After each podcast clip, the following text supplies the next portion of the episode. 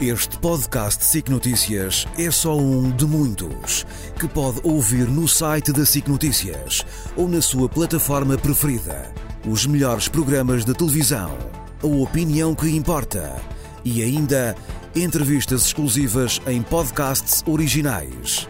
Onde e quando quiser, leve no bolso todas as conversas. Fique a par das últimas novidades em signoticias.pt barra podcast e nas nossas redes sociais.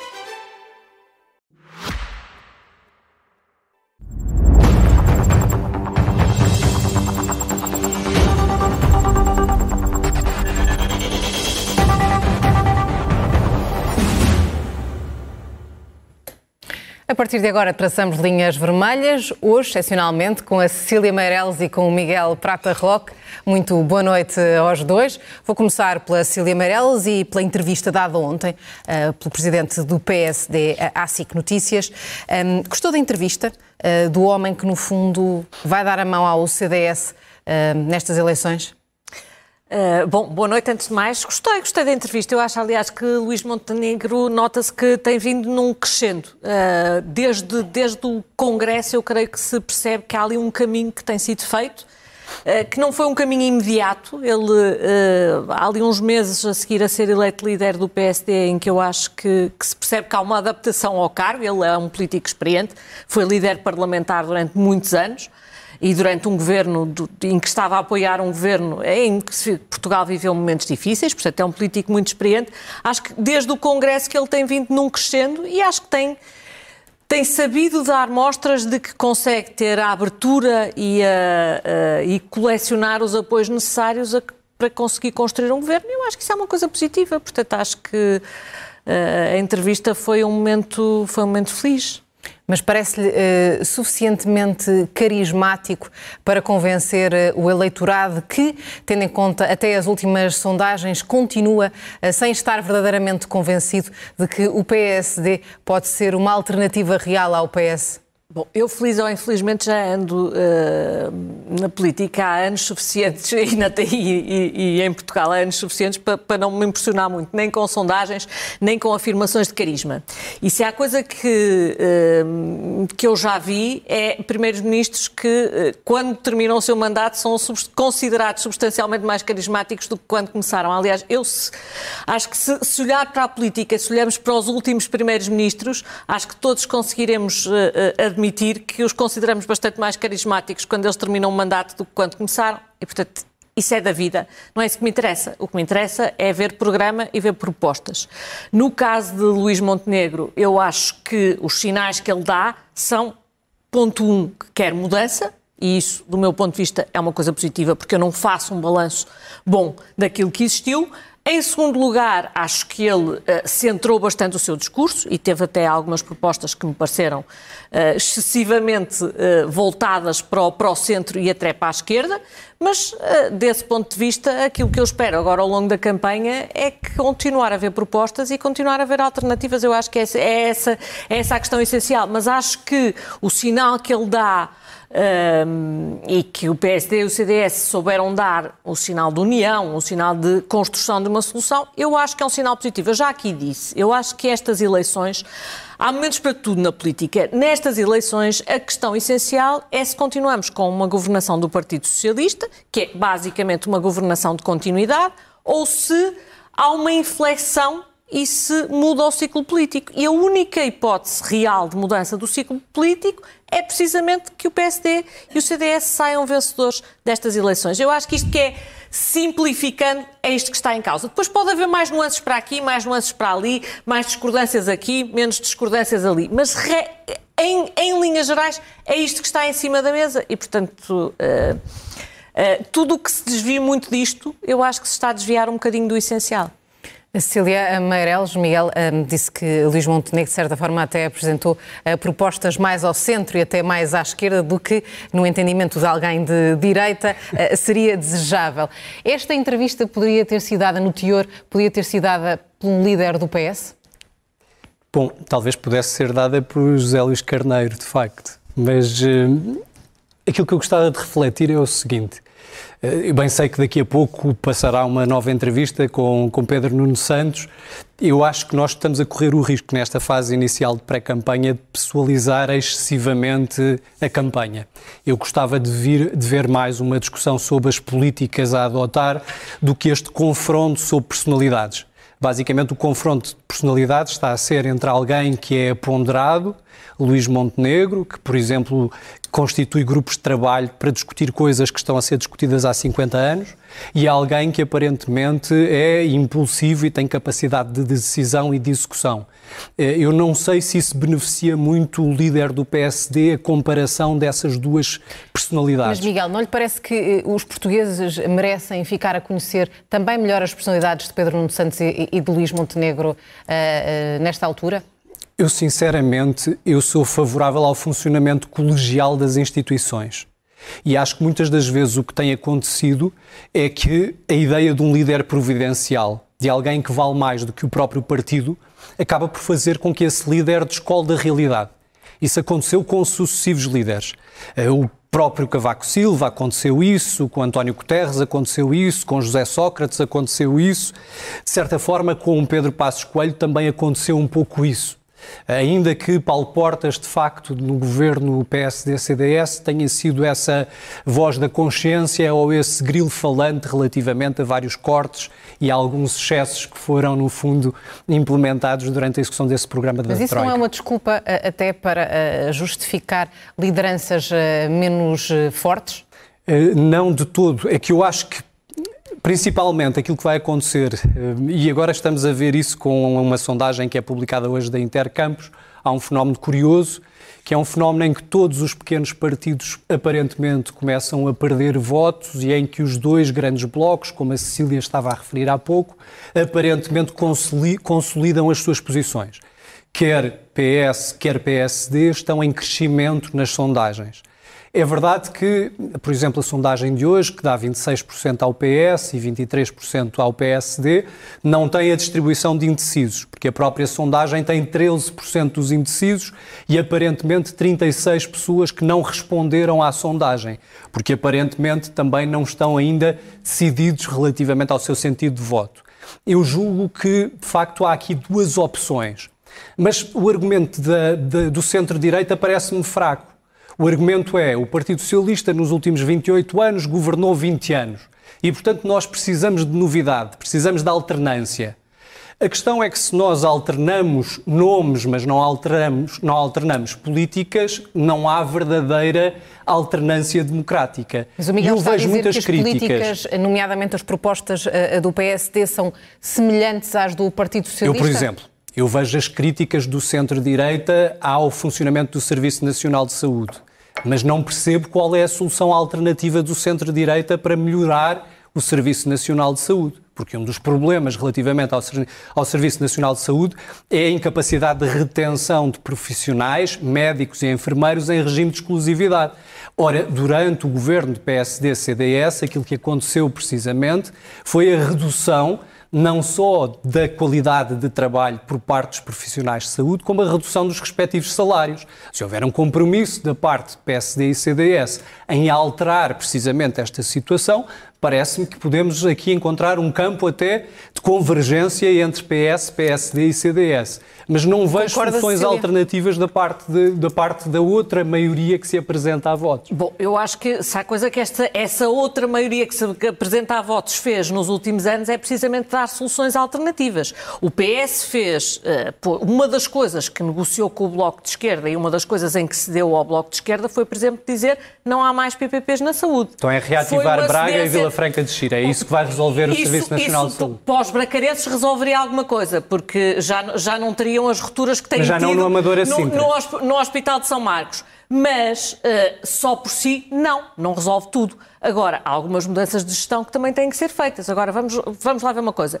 Se o próprio Partido Socialista diz com clareza que aumentou e muito o orçamento do SNS, e ainda assim o SNS está pior, acho que é evidente que há aqui um problema de gestão, que o próprio PS já identificou, mas que pura e simplesmente não foi capaz de resolver. Mas as questões como a autonomia dos hospitais, a responsabilização dos hospitais por, por resultados, isto são coisas que nós andamos a discutir. Eu ainda estava no Parlamento e eu já, já saí, já lá vão, já metem anos o momento em que saí, ainda me lembro de ter estas discussões. O Partido Socialista nunca quis ter estas discussões, nem nunca quis dizer que havia um problema de gestão no SNS. Isto foi um discurso que foi introduzido no, no, no Partido Socialista há cerca de um ano. Foi quando se começou a falar da direção executiva ou quando apareceu o diretor executivo. E a mesma coisa se pode falar, por exemplo, da educação. Uh, eu, uh, continuamos a ver, eu continuo a ver, com surpresa minha, quase nenhuma discussão para o facto de, em Portugal, os resultados, segundo o PISA, serem muito piores e se ter caído muito mais do que a média dos países europeus por exemplo, com o fenómeno Covid. É, eu acho extraordinário que isto não se discuta. Nós estamos a falar de toda uma geração que foi sacrificada e nós continuamos sem ter este assunto na agenda do dia. E eu acho que sim, acho que, que é este tipo de propostas que têm que ser discutidas e acho que o Partido Socialista e, sobretudo, aquilo que eu vejo Uh, eu, não, eu não, não, sei se diria tantas. Eu vejo diferenças no discurso e naquilo que dizem, vejo muitas diferenças entre José Luís Carneiro e Pedro Nuno Santos. Mas a verdade é que ambos foram ministros de António Costa e, portanto, uh, são, são herdeiros, eu diria assim, de uma mesma realidade. E. Uh, Aqui Pedro Nuno Santos uh, tem uma característica que, de facto, eu acho que poucos ministros, ele, ele gosta de passar esta ideia de que, de que é um fazedor e, por exemplo, na questão do aeroporto, sim, ele passa como um fazedor, só que muitas, eu vejo muitas pessoas esquecem-se de dizer que ele, ele disse, eu vou escolher e escolheu fazer os dois. Primeiro faço um e depois faço o outro. Era, era esta a proposta, era isto que ele se propunha fazer. E, e, acho que todos compreendemos, se nós, estamos, se nós discutimos se temos dinheiro para um aeroporto, eu acho que é fácil perceber porque é que não teríamos com facilidade para dois e porque é que é preciso tomar uma decisão. Mas agora já diz, algo, já diz decisão, algo bastante diferente e já pode não ser fácil, mas fazer a, a os dois também não é transitória de Montijo. Pronto. Um, por último, eh, há aqui uma coisa que, que, que, eu gostava de ver nesta, nesta campanha eleitoral.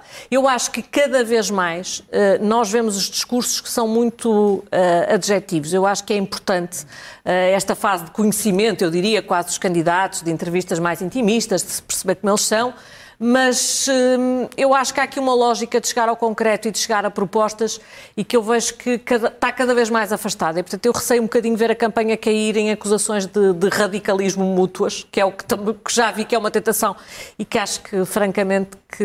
E a campanha será particularmente longa acho este ano. Acho que esta campanha vai ser atípica e que arrisca-se a ser um bocadinho centrada em acusações eh, de radicalismo mútuas e, e também vamos ser francos, o que aconteceu em Portugal e aquilo aquilo que, que, que, se passou com, com a queda de António Costa é uma coisa absolutamente atípica, porque nós estamos a falar de um partido que tinha a maioria absoluta, cujo Primeiro-Ministro se demite por causa de um processo judicial. E, portanto, convém nós entendermos uh, quão grave foi o que se passou. E, e, não, como já disse, só, só tenho opinião definitiva depois de, de conhecer tudo que, todos os contornos disto. Mas pode haver desenvolvimentos durante a campanha eleitoral e isso pode afetar o resultado eleitoral e convém nós estamos todos cientes desse facto, que é para depois não, não, não, Uma não das acusações uh, de que é alvo frequentemente alvo o Pedro Nuno Santos é de ser radical, mas percebe-se que uh, nos últimos tempos tem moderado de certa forma as suas propostas e o seu discurso. Uh, corremos o risco uh, de, ao final desta campanha, até por necessidade de ganhar mais votos, uh, de termos um Pedro Nuno Santos completamente diferente daquele que conhecemos enquanto Ministro das Infraestruturas? Bem, eu espero, eu espero que não, porque julgo que é muito importante a autenticidade em política, mas repare, Pedro Nuno Santos é de facto, eu sei que hoje em dia discute-se pouco ideologia, mas é um social-democrata. Um social-democrata aquilo que defende é, são conquistas dos direitos de quem trabalha através de alterações legislativas no Parlamento. Portanto, é um parlamentarista. Aliás, o seu mas trabalho... o próprio como... recusa, eh, numa entrevista até recente que deu a um programa de, de entretenimento, recusa falar até de ideologia, dizendo que isso é, é para uma bolha, não é? Porque o que interessa às pessoas é aquilo que têm no bolso ao final do mês. Bom, Obviamente que o que... Mas isso também resulta de escolhas que são elas próprias ideológicas, não é? Como é evidente. Certo, claro, porque saber como é que esse dinheiro vai ter ao bolso claro. é uma decisão ideológica. Nós temos aqui duas visões possíveis. Uma visão mais libertária, que entende que cada um deve ser deixado à sua sorte numa economia de mercado, sem grande regulação, e aqueles que entendem que as desigualdades de partida devem ser corrigidas através da intervenção do Estado e através de prestações públicas. A esse propósito, por exemplo, relativamente à saúde, é importante dizer-se que ninguém em Portugal tem ansiedade médica no sentido de achar que se tiver uma doença grave, um ataque cardíaco, que se sofrer de cancro, não tem tratamento de saúde porque o seu plafond de seguro de saúde privado se expira. Portugal, felizmente, e os Estados sociais de direito, de tipo europeu, têm de facto essa vantagem do ponto de vista da coesão social, da tranquilidade, da paz social. Desse ponto de vista, aliás, eu devo dizer a, a propósito daquilo que a Cecília Mas estava a dizer há pouco. Mas essa social não tem sido uh, comprometida, até pelos relatos que uh, diariamente Pronto, então nos chegam vamos, de listas vamos aos de espera. Relatos. Okay. Uh, então vamos aos relatos também para termos noção de números. relativamente à produtividade no ano de 2023, houve mais 12,8% de consultas de cuidados primários, mais 2 milhões 581 mil consultas. Houve mais 12,2% de consultas hospitalares, mais 964 mil consultas.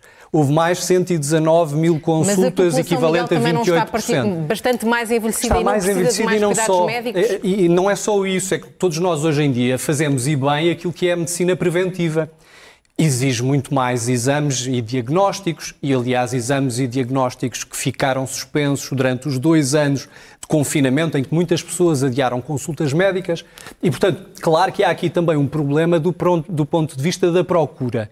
E há um, também um, ponto, um problema do ponto de vista da oferta, que é porque Santos, se restringiu muito o acesso. Chamemos-lhe pré-campanha, uh, tem ido ao encontro dessas preocupações dos portugueses, tem conseguido dar resposta a essas inquietações de todos nós? Bom, foi parcialmente através da moção global de estratégia que aprovou, no sentido de que defende precisamente essa reposição do poder de compra e da atração de profissionais em várias áreas da administração pública que são essenciais para garantir esses serviços de, de, de qualidade. De qualquer das formas, há um congresso marcado para dia 6 e para dia 7 de janeiro e, portanto, a breve trecho, de certo, começará a apresentar essas propostas concretas e depois o próprio programa eleitoral, que será o desenvolvimento dessa moção global de estratégia. Eu acho é que estas eleições têm que ser necessariamente eleições de grande responsabilidade. As pessoas decentes, as pessoas moderadas, têm que fazer-se ouvir. Porque muitas das vezes nós, no espaço público, nas redes sociais, destacamos é no fundo, o, cão, o, homem que morde o cão e não o cão que morde o homem. E, portanto, estamos sempre à procura do problema, estamos sempre à procura da exceção. Por exemplo, as filas à porta dos centros de saúde são inaceitáveis, mas são inaceitáveis por má gestão desse, dessas unidades locais de saúde porque quem dirige essas unidades locais de saúde deve conseguir fazer a programação dessas mesmas consultas. Nós, hoje em dia, por exemplo, temos a possibilidade, através do portal do SNS 24, de marcação dessas mesmas consultas. É inaceitável que as pessoas estejam durante a madrugada à espera de uma senha física mas quando podem obtê-la através de um mecanismo eletrónico. Se as pessoas pudessem obter de maneira mais fácil, online. de certeza que não iam dormir para as portas dos centros de saúde. Não, não é? podem porque não são disponibilizados esses mecanismos e, portanto, o que nós temos que discutir é como é que podemos gerir de forma mais criteriosa, mais eficiente, mais eficaz os serviços públicos. E isso é uma tarefa de todos os dias, de facto. Cecília, já estamos na reta final, mas uh, parece-lhe que uh, também nesta entrevista que vamos poder assistir às 10 da noite aqui na SIC Notícias, conduzida pelo José Manuel Mestre, vamos assistir a uma versão mais moderada, mais light de Pedro Nuno Santos? Bom, eu acho que até, até, a voz está um bocadinho mais light do que é habitual, o que, e não digo, não digo isto como elogio, porque não acho, acho que eh, nisto concordo Pode ser da gripe. A autenticidade é importante em política. Uh, acho mesmo isso e, portanto, não. E, e, e se, há, se, há, qualidade de Pedro Nuno Santos, e uh, eu que discordei muitas vezes dele e que acho que ele foi em muitos momentos radical e muito pouco social-democrata, e já agora gostava de dizer, eu não discordo que as desigualdades de partida têm que ser corrigidas. Eu não sou, sendo liberal, não sou libertário ao ponto de achar que quem por qualquer razão está numa situação de absoluta fragilidade que tem que ser deixado à sua sorte. Mas já agora, a iniciativa liberal já é. a questão diferente. Iniciativa, mas eu não sou da iniciativa liberal. Pronto, pelos agora, vistos não aceitaria não a coligação sou, com a iniciativa não sou liberal. Do socialismo, a que acho que Pedro Nuno Santos, em alguns, alguns momentos, pertenceu, que não queria só corrigir as desigualdades de partida, também queria corrigir as desigualdades de chegada. E achava que qualquer desigualdade entre as pessoas, mesmo que resultasse de um esforço diferente ou de trabalho diferente, que tinha que ser anulada. Quando nós falamos, por exemplo, da tributação de determinados rendimentos a taxas superiores a 50%, acho que é, é bom de perceber que nós não estamos só a corrigir desigualdades de partida, estamos a querer corrigir e anular qualquer desigualdade. E isso é que me parece que, que é também completamente errado. E vamos lá ver, o Partido Socialista foi governo com o apoio do Bloco de Esquerda e do PCP, que aquilo que defendem é que qualquer desigualdade é errada, a não ser aquelas que resultam de algum populismo mais vocal que às vezes praticam, mas regra geral é assim. Uh, só para dizer o que é que eu espero. Espero isso e depois espero que ele também avance com, uh, eu diria, com algumas propostas que uh, fugissem um bocado ao populismo. Se há coisa que, eu, que se tem percebido Uh, ver o Diário da República nestas últimas semanas é uma aventura, porque não há um dia em que não haja uma ou duas medidas que são altamente populares. Parece que estão a limpar as gavetas de todos os ministérios, todas as coisas simpáticas que podem dizer às pessoas e que lá estiveram uh, não sei quantos anos paradas. E, portanto, aquilo que eu esperava é que alguém. Uh, avançasse algumas medidas que podem não ser necessariamente as mais simpáticas, mas que são sem dúvidas necessárias. Porque a brincar, a brincar, é que com mais medidas, menos medidas, Portugal ou não cresce nada ou cresce muito pouco há quase 20 anos. E, portanto, eu acho que chegou a altura de mudar de vida. No minuto que nos resta, uh, Miguel, uh, se pudesse ter falado com Pedro Nuno Santos antes desta entrevista num registro mais uh, intimista, intimista, em que no fundo se dá a, a conhecer aos portugueses agora como secretário-geral do, do PS, que conselho é que lhe teria dado?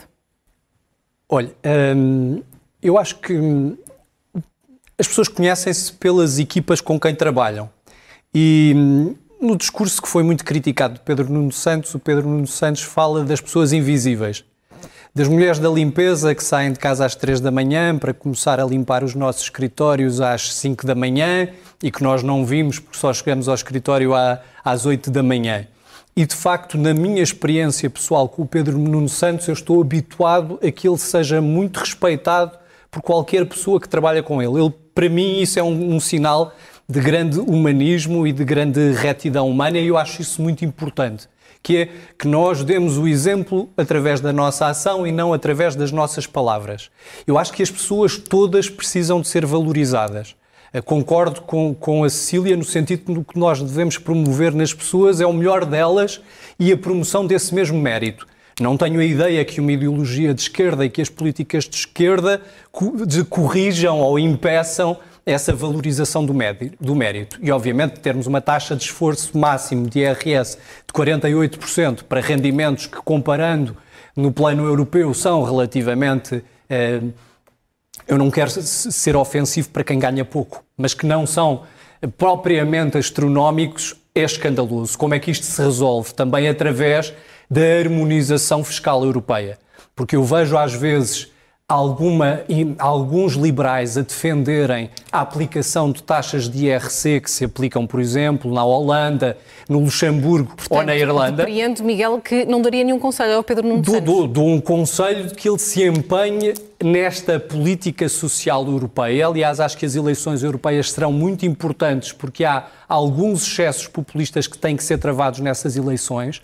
E eu acho que quando falamos na harmonização europeia, não podemos falar apenas na harmonização do ponto de vista dos mercados, da circulação de capitais, mas também dos direitos sociais vigentes em cada um dos Estados-membros. Eu tenho dito isto também várias vezes, mesmo para terminar relativamente à segurança social, que é o seguinte: nós sabemos que há uma sangria de cérebros portugueses, nós temos pessoas muito bem qualificadas que são recrutadas por empresas estrangeiras e que depois vão contribuir para a segurança social desses mesmos Estados-membros. Era importante que esses Estados-membros que beneficiam da formação profissional portuguesa que compensassem o Estado português precisamente por esses custos e esse investimento que o Estado português faz na educação e na formação profissional. Miguel Prata Roque, Cília Meireles, até para a semana. Este podcast SIC Notícias é só um de muitos que pode ouvir no site da SIC Notícias ou na sua plataforma preferida.